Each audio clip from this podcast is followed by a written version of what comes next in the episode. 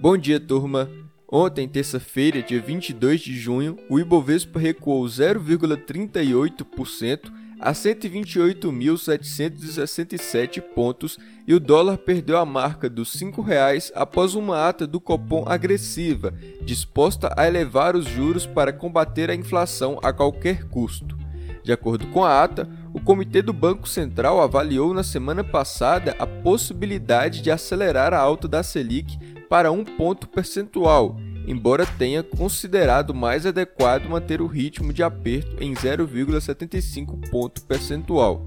Com esse tom mais agressivo, diversas instituições financeiras passaram a elevar as suas previsões de juros básicos ao final do ano, entre 6,5% e 7%, e projetar até mesmo uma elevação de um ponto percentual na próxima reunião de agosto.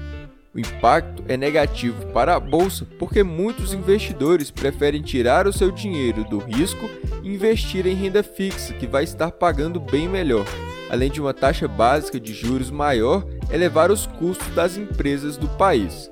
Já em relação ao dólar, a moeda americana acaba recuando no Brasil pelo fato de mais investidores estrangeiros se interessarem pelos nossos títulos de investimento.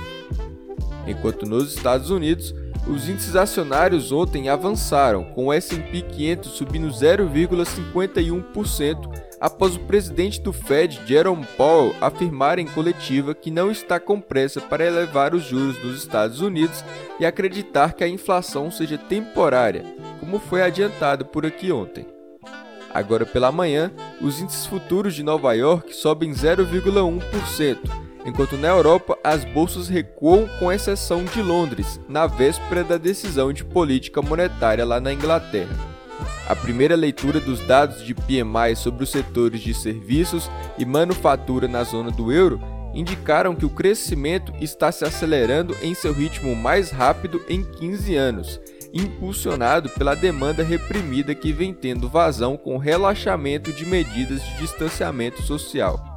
Com esse melhor desempenho da economia europeia, o receio dos investidores é que os estímulos sejam reduzidos. Enquanto na Ásia, as bolsas na China e Hong Kong fecharam em alta e no Japão ficou no 0 a 0.